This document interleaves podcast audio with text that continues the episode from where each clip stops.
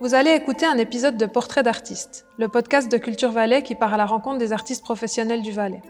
Aujourd'hui, nous sommes en compagnie de Raphaël Giovanola, danseuse et chorégraphe originaire de Montaix, ville dont elle a reçu le prix culturel en 2021. Après une longue carrière de soliste entre l'Italie et l'Allemagne, en 2000, elle fonde la compagnie Cocoon Dance avec le dramaturge Reynald Endras et plus tard à Bonn et à Montaix, une compagnie junior. Elle est responsable de la programmation danse au théâtre Imbalsal et, depuis 2020, elle est artiste associée au théâtre du Crochetan. Pourquoi a-t-elle choisi la danse classique? Quelles sont ses influences au quotidien? Comment voit-elle l'avenir? Partez avec nous à la découverte de cet artiste dont le travail est connu et reconnu à l'international.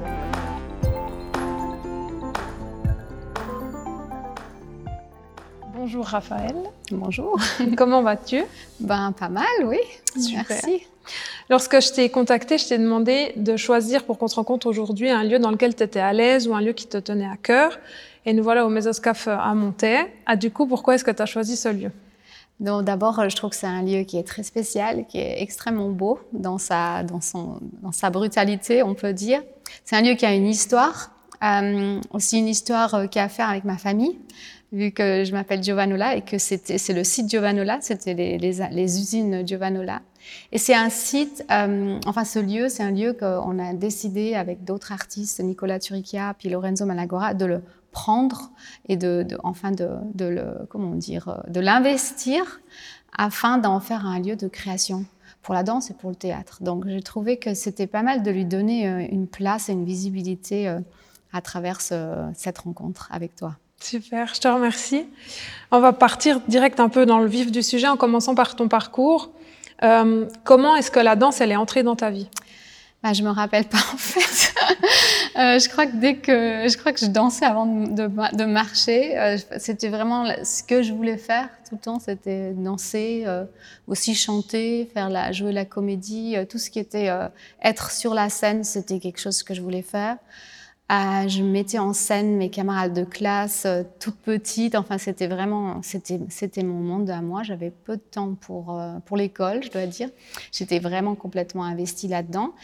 Et euh, ben, quand on veut quelque chose, on y va, quoi. Mais c'était naturellement pas le, le métier le plus le plus facile à réaliser.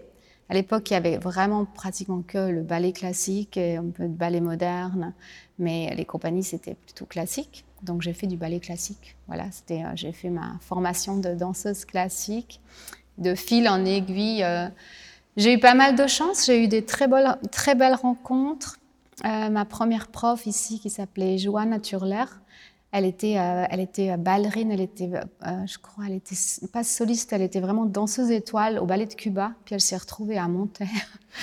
Et donc, elle ne parlait pas vraiment le français, elle pouvait pas vraiment expliquer, mais elle montrait extrêmement bien. Donc, c'était déjà un exemple incroyable. Puis après, euh, j'ai eu cette bourse Migros qui m'a envoyée à Monte Carlo où j'ai pu euh, vraiment apprendre qu'est-ce que c'est mon corps et qu'est-ce que c'est la base de, de, cet art et, de, et comment vraiment aller dans le fond des choses avec euh, une prof incroyable qui s'appelait Marika Bezobrazova. Ok. Voilà. Je te remercie. Donc, c'est vraiment, on peut dire que c'est la, presque la danse qui t'a choisi et pas toi qui as choisi la danse? Oui, peut-être, euh, je ne sais, sais, pas, mais je sais que je voulais faire ça. J'avais pas. La seule question que j'avais, ben parce que quand même, quand on habite à Montaix, et puis à l'époque, il n'y avait pas grand-chose, et puis on, je lisais les livres sur les, petits rats de l'opéra, je me disais, mon Dieu, ben, comment je vais réussir à, à, faire ça, vu que mes parents me disaient, oui, il faut quand même que tu finisses l'école. Donc, il y avait, euh, j'avais, j'avais l'impression d'avoir du retard. Là, ça, ça a vraiment changé avec la danse contemporaine. On peut, on peut commencer plus tard, mais quand on fait du ballet, puis qu'on est plus, surtout quand on est une fille, puis qu'il faut faire le travail sur pointe, il faut s'y prendre très très tôt. Et j'ai rattrapé le retard, puis euh, ça a été très bien, mais euh, c'est vrai que c'était pas tellement clair qu'on y arrive, quoi. C'était, mmh. euh, mais c'était, je me suis dit ok, si j'arrive pas à danser, je deviendrai comédienne. Okay. Donc il y avait la scène quoi qu'il en soit. ok. Um, Là, tu, nous parles de ton début de carrière, comment ça s'est mis en route, et du coup, pendant ta carrière de danseuse classique, quel est ton meilleur souvenir? Que ça soit lié à ta carrière pro ou même personnellement pendant ce moment de carrière, hein, dans ta vie privée, c'est égal. Euh, D'abord, hein, pour moi, c'était clair que j'adorais la danse classique, mais je voulais pas danser les ballets classiques. Ça m'intéressait pas du tout. J'avais l'impression de répéter des choses qui n'avaient pas été créées pour moi. Donc, je voulais tout de suite. mon but, c'était vraiment de travailler avec un chorégraphe. Et je voulais aller chez Béjar. j'ai eu, un, eu une offre pour aller chez Béjar. Mais entre-temps, j'avais été encore à Francfort faire une audition. Et euh, ils m'ont offert un contrat et je suis allée à Francfort. Euh, je ne sais pas pourquoi, j'ai décidé d'aller à Francfort. Je me suis sentie très très bien là. Et je crois que c'était la meilleure, meilleure chose qui aurait pu me, passer, vraiment m'arriver, c'est d'aller à Francfort, de travailler avec un chorégraphe qui est incroyable, qui s'appelle Forsyth, et, qui, euh, et, on a créé ensemble son style. En fait, moi, j'étais vraiment dans les débuts de cette compagnie où rien n'était clair, où on créait pendant 18 mois la première création que j'ai fait avec lui, c'était 18 mois de répétition. Et la première, c'était pas fini, en fait. C'était vraiment. La première, c'était le premier euh, run, c'était le premier filage. Et le deuxième spectacle, c'était le deuxième filage complètement différent. Donc, c'était vraiment dingue. Donc, ça, c'était déjà cette rencontre avec Forsyth. Je peux dire que c'était quelque chose d'incroyable. Puis sinon, qu'est-ce que quelque chose qui s'est passé c'est difficile parce que j'ai tellement une longue, longue carrière que j'ai du mal à faire des choix, mais peut-être que hum, c'est quelque chose de super euh, personnel, mais c'est un, petit, un petit peu ésotérique. Donc je vais te le raconter, je ne sais pas si c'est quelque chose que je veux dire vraiment. Mais j'ai perdu ma maman et elle est, elle est, elle est décédée jeune. C'était très, très dur pour moi et je m'étais demandé si j'allais arrêter pour être ici avec mon père, avec mon frère. Et puis, euh, je me suis rendu compte que les seuls moments où je me sentais, j'étais physiquement, je me sentais physiquement malade, mais quand j'étais sur le plateau, quand je dansais, j'oubliais, ça allait bien. Et puis, euh, un soir, j'étais sur le plateau et on dansait une pièce qui s'appelle euh, euh Die Befragung von Robert Scott. Et c'était un moment où j'étais toute seule sur le plateau et, je vais crier 100 fois en faisant comme ça 100 fois. Et là, je me suis sentie tellement bien de crier, de sortir toute cette rage, tout ce désespoir. Et quand je suis sortie de scène, j'ai dit non, je ne peux pas arrêter. C'est vraiment, euh, c'est vraiment ça que je veux faire. Et je pense que ma mère m'aurait tuée si j'aurais arrêté à cause d'elle. Donc du coup, c'était peut-être ça, c'était super fort ce moment-là. Et sinon, il y en a plein d'autres. Mm-hmm. Des rencontres, euh, des gens incroyables, des partages, euh, des hasards, beaucoup de hasards euh, et d'intuition qui se passent de fil en aiguille. Et je peux dire que je regrette rien. Merci pour ces partages, du coup. Mm. entre guillemets, après ta carrière de, de, danseuse professionnelle, en 2000, tu crées la compagnie Cocoon Dance. Comment t'es venue en fait l'idée de dire je crée une compagnie et puis aussi pourquoi lui avoir donné ce nom de Cocoon Dance? En fait, j'étais encore danseuse parce que je dansais euh, encore euh, pas mal de temps aussi euh, avec Cocoon puis avec des autres gens. bah, c'était de nouveau un coup de tête en fait parce que quand j'ai quitté Foresight, ça s'est passé très rapidement et j'ai toujours regretté deux choses. J'ai regretté que j'avais loupé Foresight à Avignon au Palais des Papes et que j'avais loupé la tournée au Japon. Donc euh, je me suis dit, oh, ça j'ai manqué. Et puis euh, en 1999, on était à Avignon en vacances. Et j'ai dit à mon mari, je dis, alors on fait une pièce, puis on vient ici, puis comme ça je peux rattraper ce que j'ai loupé avec, avec Foresight. Puis il me dit, ah ouais, ouais. Alors, euh, je suis allée dans le bureau du off et j'ai demandé comment ça se passe. Et puis, ils ont dit, ah, il faut juste aller dans les théâtres, il faut visiter les théâtres. Et puis, euh, après, vous envoyez un dossier. Et puis, peut-être qu'ils vous programment, peut-être pas. Alors, euh, bon, on a été visiter les théâtres. Et puis, on a choisi un théâtre tout petit, minuscule, parce qu'on ne pouvait pas se permettre d'autres choses. Et il nous a dit, oui, il s'appelle comment cette compagnie? Je dis, j'ai pas de compagnie. Ah, ok. Euh, et la pièce, ça s'appelle comment la pièce Je dis, mais j'ai pas de pièce, il faut que je la crée encore pour venir ici. Et hmm, ok, mais bon, comme moi je venais de chez Forsyth et que mon partenaire venait de chez Pina je crois que ça, ça, a vraiment aidé euh, pour sa décision et il a décidé de nous programmer. Du coup, il fallait trouver un nom. Et puis, euh, pendant ce temps, j'étais en train de faire une espèce d'improvisation dans un jardin pour euh, un mec du ministère qui faisait une grande fête dans son jardin et j'étais emballée dans un cocon et je devais sortir, vraiment ridicule, je devais sortir comme un papillon. Puis on a dit, ah, de toute façon, c'est juste pour une fois, ça s'appelle cocoon danse. Et voilà, ça fait 22 ans. Voilà.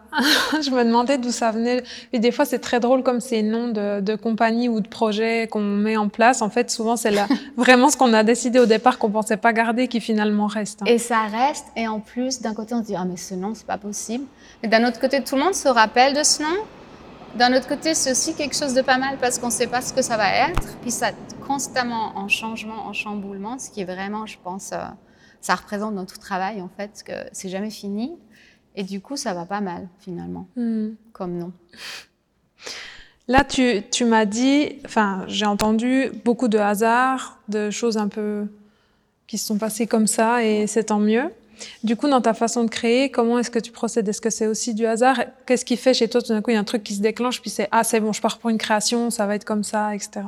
C'est beaucoup sur l'intuition, mm. beaucoup sur l'intuition. J'essaie d'être vraiment, euh, de ne pas arriver avec un plan, euh, afin d'être complètement ouverte avec ce qui se passe ici, dans un studio, par exemple ici. Euh, je, naturellement, on fait des recherches en amont parce qu'on doit écrire des concepts. Donc, on, se fait déjà une idée de, de qu'est-ce qu'on aimerait chercher mais ce qu'on va trouver, on ne sait pas. Et d'ailleurs, ce que je veux trouver, euh, je n'ai pas envie de savoir, parce que sinon, je n'ai pas besoin de passer 12 euh, semaines à créer. Euh, on a des méthodes de travail, on a des envies de, rencontres qu'on fait en amont des créations. Par exemple, voilà, ouais, par exemple, si on a fait une, recherche avec du parcours, avec de la boxe Muay Thai, enfin avec plein, plein de différents genres. Puis après, qu'est-ce qui se passe dans le studio? C'est vraiment des fois, il se passe rien. Et puis, il faut, vraiment avoir la confiance, puis attendre que, le petit clic, il sorte.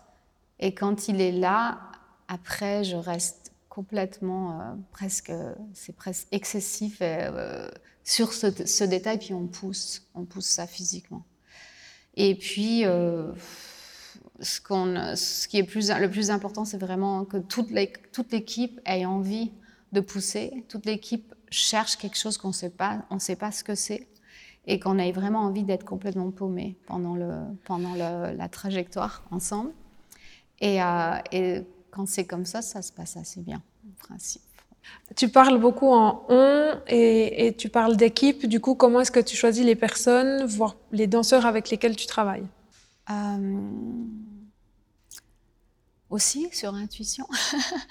Des fois, c'est quelqu'un que, que j'ai rencontré comme ça. Et puis je dis ah mais t'as pas envie de venir faire un tour chez nous, euh, faire un, petit, un petit passage, une recherche, où je demande à des collègues s'ils connaissent quelqu'un.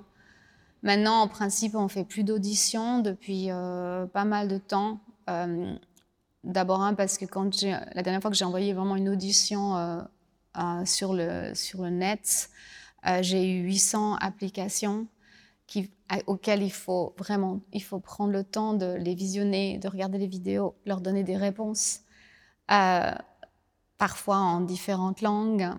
Et c'est un projet en fait. Et puis après, on en invite 100. Ça veut dire qu'on en a déjà sorti 700. On en invite 100. Et quand ils sont dans le studio, on se dit, mais on a peut-être invité tous les faux. Ils sont tous. Et donc, du coup, on fait plus ça. On a, on invite des gens pour une recherche, on les paye. Comme ça, après, ben, on, a fait on a passé un moment ensemble. Et puis après, ben, on décide ensemble si on oui ou non. Puis j'ai pas du tout ce sentiment. Euh, je t'ai pas choisi. En plus, c'est pas pas moi qui l'ai choisi. On se choisit mutuellement. Euh, est-ce qu'on a envie de travailler ensemble? Et puis nous, on a des danseurs avec qui on travaille depuis dix ans. Donc on a vraiment une équipe euh, comme un, c'est un noyau qui est très très fort et ils s'investissent dans tout en fait, dans euh, quelle photo on choisit, quel texte, euh, ils s'intéressent à tout. Enfin, c'est vraiment, on est vraiment une équipe, que ce soit le son, euh, la lumière, les, costumes, c'est vraiment on travaille ensemble et, à la fin du compte, quand quand on voit une pièce, euh, par exemple Bismotrix, où ils sont couchés pendant 45 minutes et c'est vachement physique, c'est super dur, on a choisi ça ensemble. C'est pas moi qui leur impose de faire ça. De toute façon, c'est pas possible. C'est elles qui doivent le faire, donc euh, c'est elles de gérer. Et du coup, c'est vraiment une équipe. On est vraiment une équipe, ouais. Hum, j'ai lu que depuis les années 2000, tu, as créé plus de 50 pièces, à peu près quelque chose comme ça. Euh, est-ce que là, là, tu dis avant, voilà, c'est de l'intuition, c'est du hasard, ce genre de choses. Mais maintenant qu'il y en a plus de 50 qui ont été créées, est-ce qu'il y en a une qui a été plus compliquée, si on peut dire ça, à mettre en place qu'une autre? Il y en a beaucoup qui ont été compliquées. Et puis notre manière de créer, elle, elle s'est transformée naturellement avec le temps. Au départ, je dansais moi-même, alors je regardais beaucoup les vidéos le soir, et c'était plus, euh, il y avait plus une, euh, je dis pas une histoire, mais il y avait une thématique déjà qui était qui était déjà en amont, hein. par exemple serious killer ou, des, différentes thématiques. Alors que maintenant, le thème c'est vraiment notre corps et euh, et, et la, recherche sur un corps, la recherche d'un nouveau corps, d'un nouveau concept de corps et de voir quels où sont les limites de ce corps en fait et, je me rends compte qu'il n'y a pas vraiment de limites. On peut pratiquement tout faire si, on prend le temps et puis si on cherche vraiment. Euh, des, pièces qui étaient compliquées, il y en a eu pas mal. Hum, ça a toujours. Euh, des fois, on trouve rien. Par exemple, il y a une pièce euh, no, Nobody But Me. Pendant des semaines, j'ai rien trouvé. Et, et ça commence à devenir euh, super stressant parce qu'il y a la première qui arrive et, je dis non, mais c'est pas, il y a encore rien, il y a encore rien avec lequel on peut vraiment euh, s'accrocher. Donc ça, c'est stressant. Euh, la saison passée, on a eu une pièce super compliquée aussi, c'était Run Through. C'était très compliqué parce que il y avait plein de nouveaux dans le groupe qui connaissaient pas notre manière de travailler. C'était un truc. Et pour ça, il n'y avait pas assez de temps. Euh, à cause de la pandémie, il y a eu plein de changements de, dates. Euh, j'ai eu l'équipe complète, peut-être six semaines, ce qui est trop peu. Ah nous, j'aurais besoin de deux fois plus, en fait. Donc ça, c'était un petit peu stressant. Et en plus, dû à la pandémie, euh, la saison passée, j'ai eu quatre productions. Donc j'avais Sphinx, j'avais une pièce avec Ensemble Moderne, c'était 22 musiciens et 5 danseurs. J'avais Run Through et j'avais encore, c'était quoi la quatrième? J'ai oublié. Euh, j'ai oublié ce que c'était la quatrième pièce. Donc j'avais, ah non, standard, voilà. Donc j'avais quatre grosses productions dans, dans une saison, dont celle avec euh, l'ensemble moderne et Run Through, c'était la première ensemble moderne, c'était le 6 mai en Allemagne, et la première de Run Through, c'était le 7 mai à Montaigne. Donc c'était tellement stressant, et je crois que j'étais tellement stressée que, que, euh, les danseurs, ils n'osaient pas me poser de questions, je crois. Donc ça, c'était vraiment compliqué. À la fin du compte, ça s'est super bien passé, mais c'était vraiment, c'était à limite, quoi. J'adore travailler et j'ai pas besoin de, de, jours de vacances, mais ça, c'était trop. ok. Bon, mais c'est bien comme ça, on voit un peu entre guillemets l'envers du décor et que c'est pas tout facile en fait. Ah la pièce, elle n'arrive pas comme ça et ça a été un long fleuve tranquille. Euh. Non, non. Des fois, on oublie un peu. Hein. Ouais, par exemple, celle avec l'ensemble moderne, c'était comme euh, ça se passait comme sur des roulettes. C'était heureusement si les deux avaient été compliqués en même temps, je crois que ça aurait été, ça aurait été difficile, oui. Hum, on va changer un peu, mais tout en restant dans la Cocoon Dance. Il y a des projets qui sont liés euh, à Cocoon Dance, notamment, si je ne me trompe pas, de 2016 à 2018, tu as été en résidence au Théâtre du Crochetan et c'est pendant cette période-là que tu as décidé de créer des compagnies juniors, autant à Bonn qu'à Montaix, si je suis juste. Ah ouais. Euh, est-ce que tu peux nous parler un peu plus de ça? Pourquoi des compagnies juniors? Comment est-ce que tu travailles avec euh, les juniors? À mhm. quoi ça mène? Quel projet, etc. Alors, la compagnie junior à Bonn, elle existe depuis 2012. Euh, et puis quand je suis venue ici en résidence, euh, on avait trois euh, buts en fait, on avait trois différentes, disons, missions, on peut dire. Une, c'était de, créer un public pour la danse contemporaine à Montaix, ce qui était assez, c'était du travail de pionnier, on peut dire. La deuxième, c'était de créer, tout simplement. Et la troisième mission, j'avais envie de classifier nos tâches, enfin de, créer un glossaire du mouvement. Donc, j'avais ces trois missions. Et puis, quand on est venu à Montaix, ici, je me suis dit comment est-ce que je peux créer un public pour la danse contemporaine? Et je me suis dit que l'idée d'une compagnie junior, c'était peut-être pas mal. Euh, d'aller chez les jeunes, de, voir de, leur faire envie de créer, de leur donner envie de créer, de donner des ateliers. On, rencontre des parents, donc il y a quelque chose qui se passe comme ça. Et, euh, et on a créé ce compagnie junior qui existe depuis 2016. Mais pas seulement ça, en fait, on a créé un système d'ateliers autour de ce glossaire où on invitait des gens à venir. Ça veut dire que n'importe qui pouvait venir euh, faire une recherche avec nous on a eu des journalistes, on a eu plein de gens différents qui sont venus pour deux jours. Euh, regardaient les corps, ils regardaient ce qu'on faisait physiquement et ils décrivaient aussi. Ils donnaient des, retours de ce qu'ils voyaient ou des fois ils essayaient aussi eux-mêmes. Et donc, euh, pour moi, tout ce qui se passe en dehors du théâtre et avec la compagnie, pour moi, ça fait fait qu'une seule chose. Euh, je ne sépare pas vraiment le travail de médiation et le travail de création. Je trouve que c'est la, médiation, ça m'intéresse et ça m'inspire beaucoup. La rencontre avec des corps qui ne sont pas des danseurs, je trouve super euh, intéressant. Donc, euh, pour moi, c'est tout un, toute une chose en fait. Et ce travail de glossaire, il y avait quelqu'un, c'est un dramaturge euh, italien qui nous a dit mais pourquoi tu veux faire un glossaire? Il y en a déjà tellement. Et puis avec lui, on a trouvé, euh, disons, le, sens de, notre glossaire, que c'était un glossaire qui était voué à tout le monde.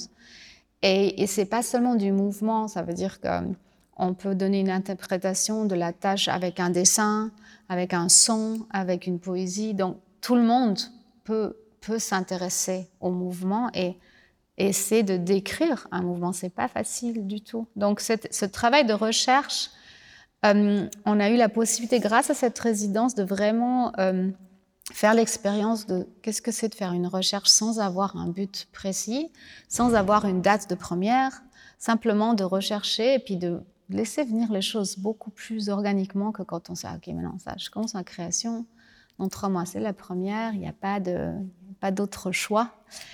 Et, euh, et, du coup, on est tout le temps en train de créer de nouveaux systèmes, de nouvelles, de nouveaux systèmes de rencontres en fait. Comment rencontrer les gens? Euh, Est-ce qu'on les invite chez nous ou est-ce qu'on va chez eux?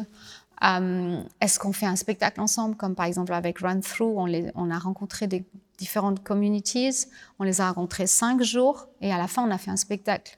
Et c'était c'était quand même un challenge, mais c'était génial parce qu'il y avait cette espèce de, c'était bouillonnant, c'était super excitant. Et euh, donc on essaie toujours de créer de nouveaux systèmes de, médiation qui ensuite nous inspirent aussi pour nos propres créations, pour notre manière de bouger. Donc c'est, pour ça que je travaille avec les jeunes. Là, à Bonn, on fait un projet où on mélange nos juniors avec des gens, le plus vieux, il a 82 ans.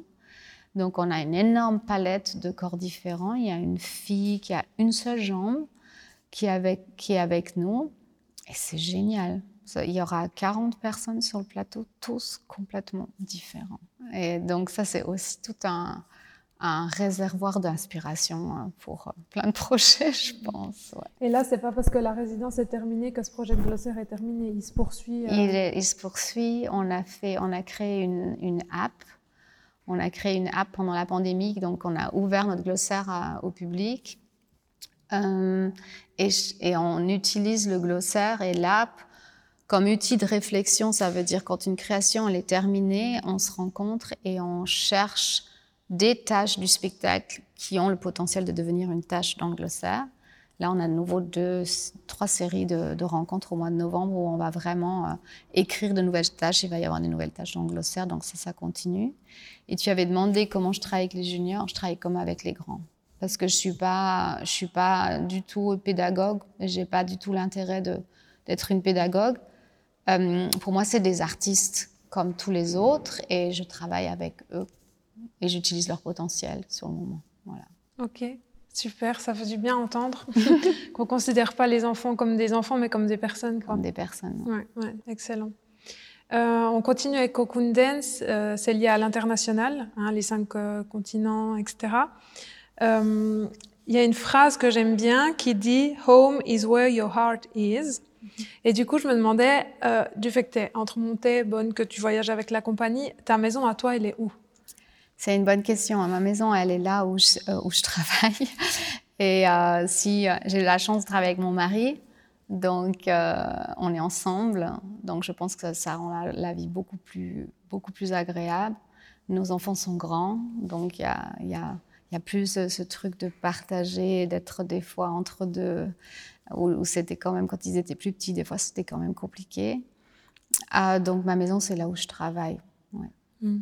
Je m'attendais un peu à cette réponse, mais je me suis dit tout d'un coup, tu me dis non, non, je suis vraiment ancrée à monter, monter c'est ma maison, etc. Donc, euh, ouais. Mais je dois dire que j'aime monter de plus en plus. Parce que quand j'étais petite, j'avais qu'une envie, c'était de partir. Vraiment, je voulais partir. Il y avait... Je suis partie vraiment à 16 ans et j'avais vraiment qu'une envie, c'était de foutre le camp, on peut dire. Et là, maintenant, de travailler ici, je trouve super agréable. J'aime beaucoup cette ville de plus en plus et je trouve qu'elle a vraiment changé. Et euh, il y, a, y, y, a, plein de, gens de plein de nationalités différentes. Il y a beaucoup, il y a beaucoup, c'est très vivant. Et euh, j'aime de plus en plus monter en fait. Ouais. Euh, toujours lié au fait que tu rencontres des gens et pas forcément dans les mêmes milieux et dans le monde entier, j'ai lu ou entendu, c'est égal, que tu avais donné des cours aussi un peu partout dans le monde. Est-ce que la façon d'apprendre des élèves, si je peux dire ça comme ça, elle est différente en fonction de où tu te trouves. Est-ce que tu vois des différences? Il y a des choses, tu étais, ah ça c'est intéressant de comment eux ils apprennent. Est-ce que, je sais pas, tout d'un coup, dans les pays plus du Sud, ils sont hyper euh, silencieux et le Nord c'est l'inverse, ou inversement, etc. Est-ce qu'il y a des choses qui t'ont marqué comme ça dans, ta façon de rencontrer les gens en, cours? Euh, ben, Je dois dire que les pays qui m'ont marqué le plus, c'est l'Afrique, euh, le, Brésil et l'Inde mais surtout l'Afrique, parce que les danseurs que j'ai rencontrés là, ils n'ont pas une éducation euh, comme chez nous, parce qu'ils ne prennent pas de cours, en fait. Donc, ils apprennent dans la rue ou ils apprennent en, en directement en allant dans une compagnie. Et cette manière d'apprendre, pour moi, c'est un petit peu comme nos juniors, ils apprennent, parce qu'ils arrivent, ils n'ont pas d'éducation et je leur apprends rien. Ça veut dire que on, prend, on les prend comment ils sont, puis avec ça, on essaye de, faire, euh, ouais, de faire germer quelque chose. Et cette manière d'apprendre, je trouve que c'est quand même super excitant, surtout pour moi, qui, qui ouais, pour moi, quand j'étais quand j'étais jeune, d'être danseuse, ça voulait dire 8 heures sur point tous les jours, sinon je n'étais pas danseuse. Et du coup, de voir qu'on apprend à danser, même à bouger, d'une manière, avec, il y a différentes, de manière différente, avec des autres perspectives je trouve que c'est vraiment fascinant et ça amène des, autres langages corporels, des, des, gestuels beaucoup plus contemporaines parce qu'elles sortent euh, de ces corps-là maintenant. Et, euh, et, ce qui est aussi fou en Afrique, c'est qu'ils ils dansent euh, sur des cailloux, à pieds nus, ils dansent partout. Et ça, je trouve que en fait, moi, j'aurais mieux aimé que, c'est eux qui nous donnent les cours, que, nous, que nous travaillons avec eux, parce que c'est absolument incroyable. Au Brésil, il y a hum, une manière euh, qui sont très à l'écoute les uns des autres. Euh, ils dansent ensemble, beaucoup plus que moi, je fais mon truc. Et ils dansent ensemble.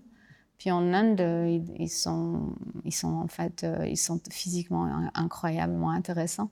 Donc ça, c'était les endroits où c'était pour moi qui était plus intéressant parce que c'était plus exotique. Et si je vais à Oslo, ben, je me sens pas trop euh, dépaysée ou à Vancouver. C'est plus comme chez nous. Mhm. ok, ben, merci parce que des fois, je trouve qu'on croit tous qu'on danse tous la même chose et puis qu'il suffit de montrer comme si et tout le monde va faire le même mouvement, etc. Et je pense que c'est pas juste en fait de penser comme ça, mais c'est dommage en plus parce qu'on se, on, restreint tellement de possibilités. Oui, oui, absolument.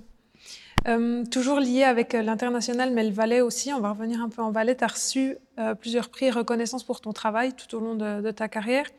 D'ailleurs, au moment où on est en train d'enregistrer, il y a Sphinx de la Cocoon Dance qui est nominé dans la catégorie meilleure chorégraphie pour le Faust 2022. Et moi, je me demandais comment est-ce que tu réagis à ces prix et ces nominations Qu'est-ce qui signifie pour toi par rapport à, ton travail?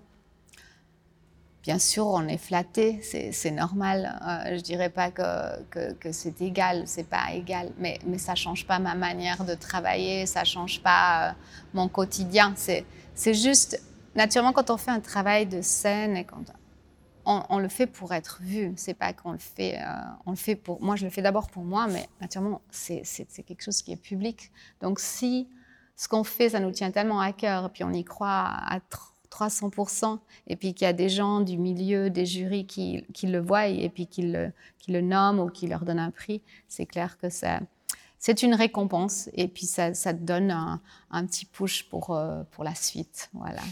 Ok, merci. J'ai une dernière question pour toi. On a parlé d'avant, on a parlé de tes créations, puis là on va un petit peu parler du futur, mais en une question, mais tu pourras me raconter ce que tu veux.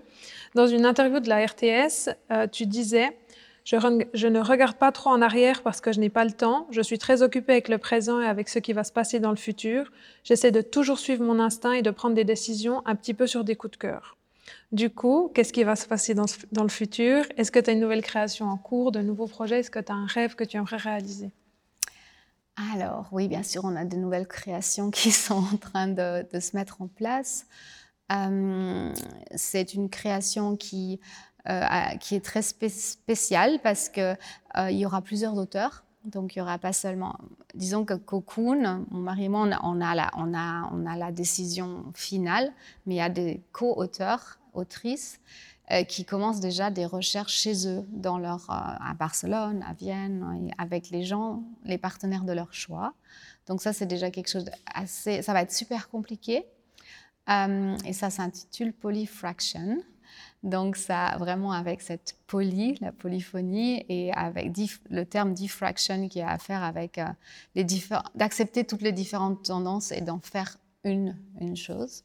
Et euh, donc ça, c'est la création 2023 qui va aussi continuer en 2024 parce qu'on va aller à Bangkok avec cette création et on va aussi créer un film autour de ce, projet. Donc c'est quelque chose avec beaucoup, beaucoup de... Il y a plein de différentes euh, couches, on peut dire. Et puis, euh, ça, c'est un des projets. Il y a, d'autres projets en cours, mais je pense que c'est encore trop tôt pour en parler. Il y a des projets jusqu'en 2025, on peut dire, qui, sont en train de se mettre en place. Mais si j'ai un rêve, j'aimerais bien changer un petit peu mon calendrier. Ça veut dire j'aimerais trouver le temps d'aller en résidence, même toute seule, euh, deux, trois mois, par exemple au Japon ou dans des autres endroits, pour un petit peu euh, prendre un peu de recul. Euh, et ça, j'aimerais, j'essaie de le planifier pour 2024 parce qu'avant, j'ai pas le temps. Mais je, ouais, 2024, 2025, j'essaie de planifier quelque chose comme ça. Et puis, j'ai un rêve pour monter, mais je pense que ça va jamais se passer. J'aimerais faire un centre chorégraphique ici à Montaix et ici, mais pas seulement mes escapes, mais partout là. Il y a plein de lieux magnifiques et euh, on a même des plans. On a créé des plans qui sont super. On n'a pas encore pu persuader la politique, mais je pense que ce serait vraiment génial d'avoir un lieu ici pour la danse. Et pas seulement pour créer, mais aussi pour, montrer, pour présenter la danse ici. Ça, c'est cool hein, de présenter des spectacles ici et pas seulement toujours au Crocheton, euh, dans des, autres lieux qui, ont une autre histoire, qui ont une autre esthétique pour la danse contemporaine. Ok. Ben nous, on peut que te souhaiter que ces rêves se réalisent. Déjà, celui de toi, ta résidence, à toi, qui semble plus accessible que le second. Oui.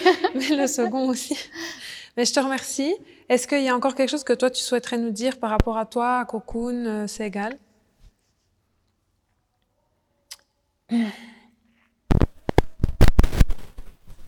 Oui, il y a plein de choses, mais c'est un petit peu par rapport au futur, en fait. Mm. Qu'est-ce, qu'est-ce que c'est le futur euh, euh, J'aimerais qu'on trouve, euh, trouve une solution, en fait, nous, artistes, pour se connecter beaucoup plus que ce qu'on se connecte maintenant. Je trouve que chacun est un petit peu dans sa bulle.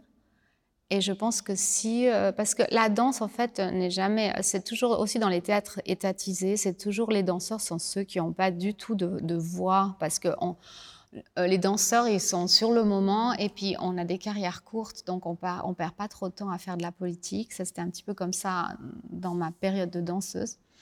Mais, je ne parle pas de politique, mais je pense de créer un moyen de communiquer ensemble afin de mettre la danse contemporaine, euh, de lui donner une autre euh, place euh, dans la culture, mais aussi dans la société, parce que je trouve que c'est vraiment un art qui est fait pour la communication, puis qui est fait pour, pour qu'on se sente mieux, en fait. Et quand je travaille avec des non-professionnels, quand je travaille avec ce groupe à la Bond, le mec de 82 ans qui peut à peine marcher, qui vient après l'atelier, après la répétition, mais qui me dit j'adore être ici, j'apprends plein de choses. Et, je me dis que, que ce qu'on moi, j'ai jamais vu mon art comme quelque chose de politique ou de social, mais depuis que je travaille avec des non-professionnels, je trouve que ça a un énorme potentiel.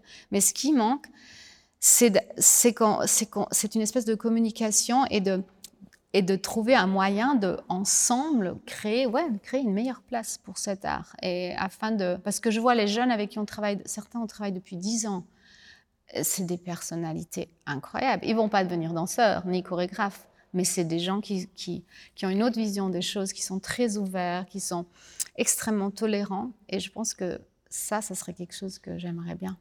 Euh, que les, les, plus jeunes et qui prennent la relève et qu'ils essayent de trouver une place pour, euh, pour ce qu'on fait. Voilà. S'ils nous écoutent là, le message est passé comme ça. c'est très bien. Je te remercie pour euh, le temps que tu nous as accordé. Volontiers.